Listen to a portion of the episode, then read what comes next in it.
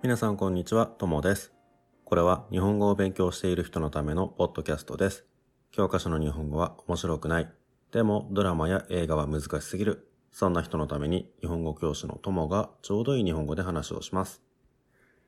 今日は、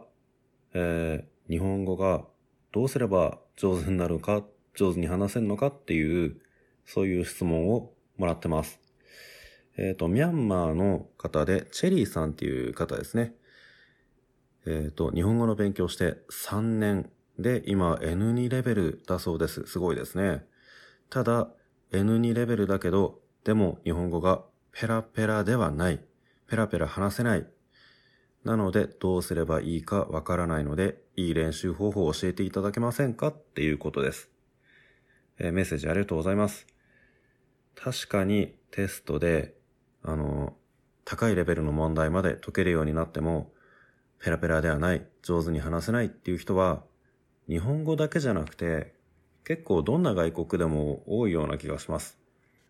実は俺もテストだけだったら N2 ぐらいの英語は、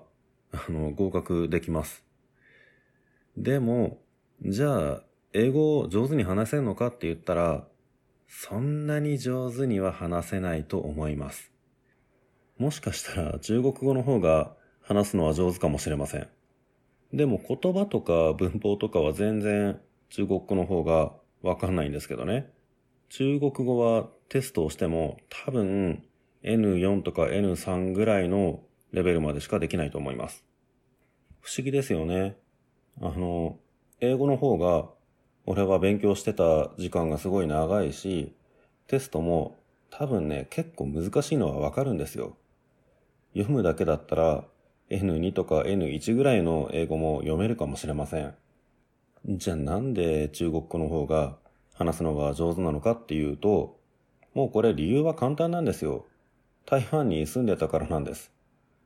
台湾に住んでる時に、すごく簡単な言葉だけなんですけど、でも毎日中国語を使ってたから、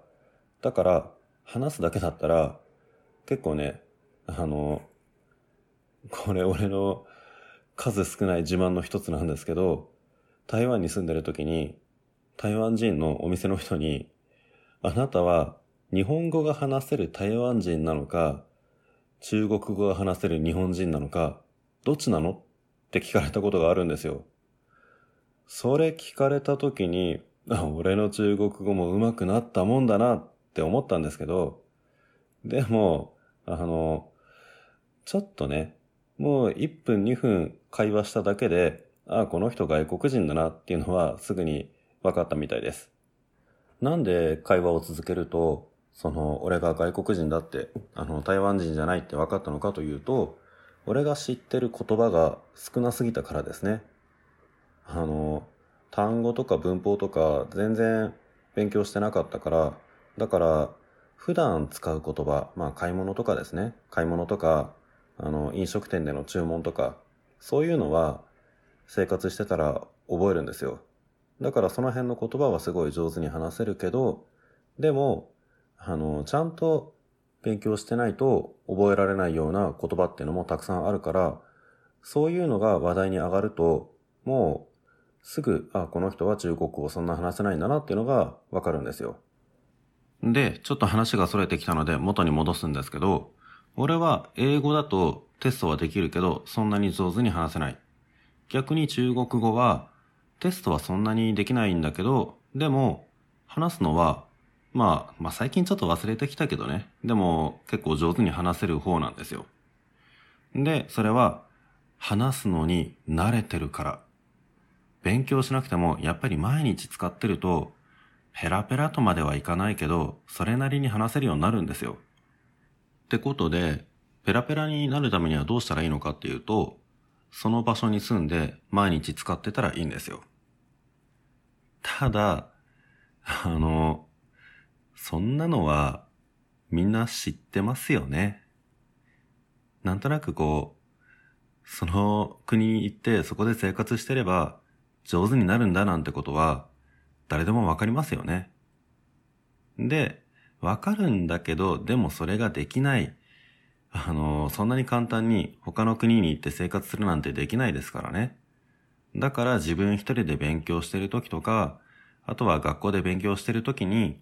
いくらやってもなかなか上手に話せない、どうすればいいんだ？って言って悩む人が多いんですよね。じゃあ、どうしてその国に行って生活してると上手になるのか、そこも考えてみましょう。実は、俺の学校にいる留学生で、日本に1年とか2年とかいるけど、なかなか日本語が上手にならない人もいます。だから、その国に行って生活すれば確かに上手になるかもしれないんですけど、その国で生活さえすれば、それだけで上手になるっていうものでもないんですよ。じゃあペラペラになるためにどんなことをする必要があるのかっていうと、常に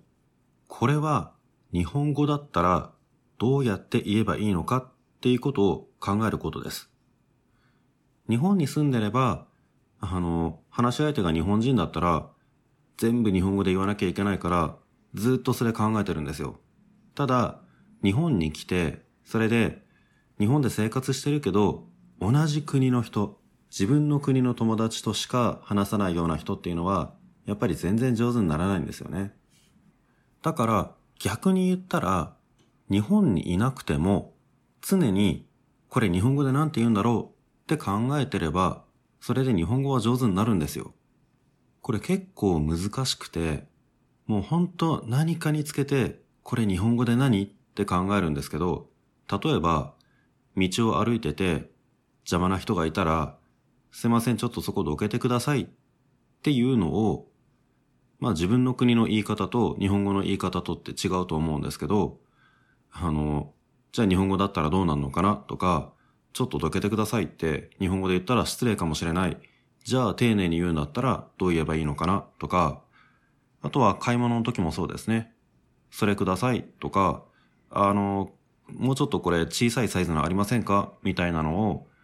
あの、日本語でどう言ったらいいのかとか、友達と話す時とか、家族と話す時なんかも全部そうで、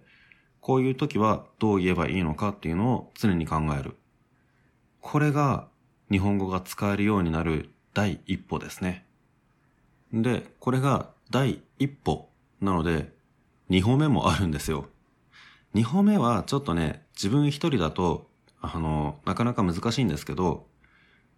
さっき言った第一歩、常にこれは日本語で何て言うのかって考える。そして二歩目では、その考えた日本語を実際に使うんですよ。で、どうやって使うのかっていうと、まあ日本に来て生活するのが一番なんですけど、日本にいない人、自分の国で勉強してる人は、今はインターネットがあるから、インターネット使って、あの、いろんな国の人とか、まあいろんな国の日本語を勉強してる人とか、あとは日本人とかと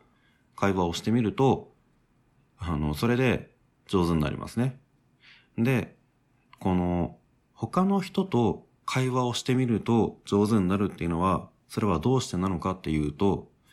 自分が考えた日本語が正しいかどうかがわかるからです。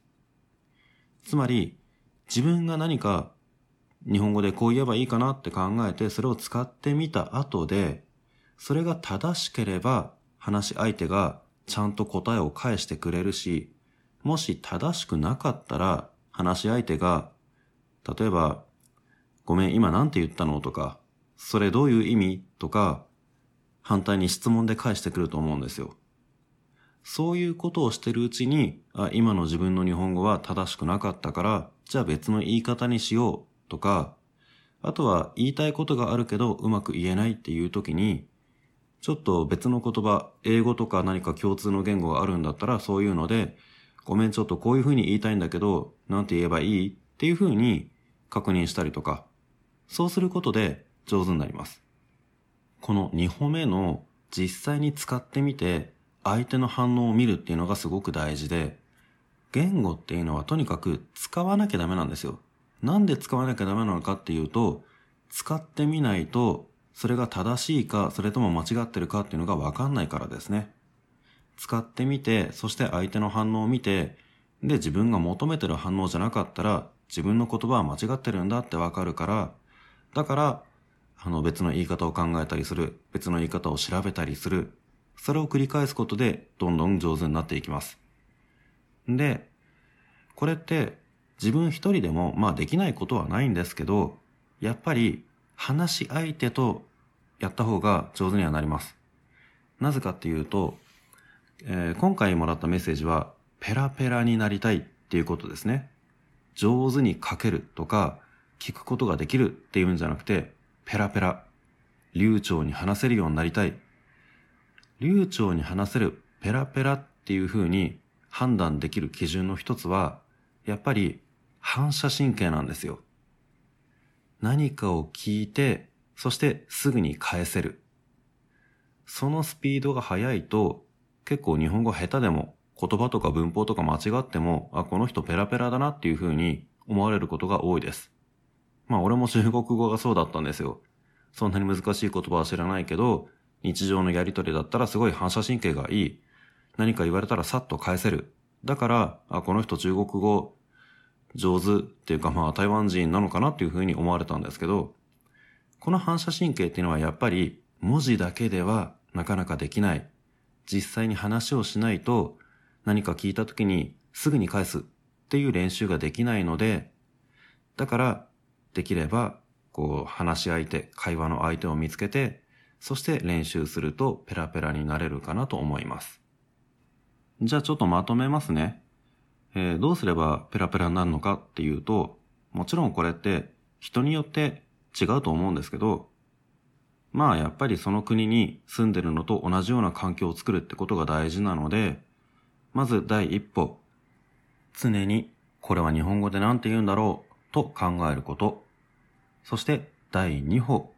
それを実際に使ってみること。この第2歩のところで、実際にこう話す相手が見つからなかったら、自分一人でもいいから、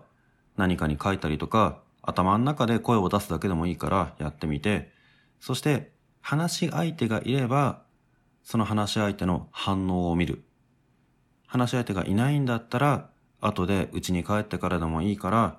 ちゃんと調べてみて、自分が考えた日本語が正しかったかどうかっていうのをチェックする。これを繰り返すのが、ペラペラになるための近道かな、という気がします。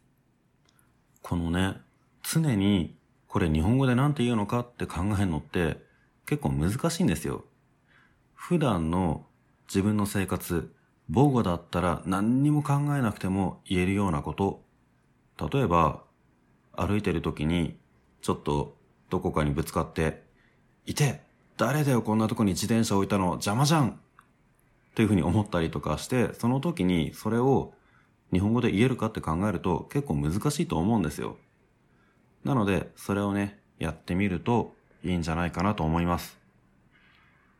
さあ、えー、っと、言語の話になるとね、ちょっと俺の一応本職の話なので長くなりがちですが、他にもいろんな日本語の練習方法ってあるとは思うんですが、この常に日本語で何というか考える。これって何も道具もいらないし、自分一人でもできることなので、日本語を上手に話せる下地作りとして、ぜひやってみてください。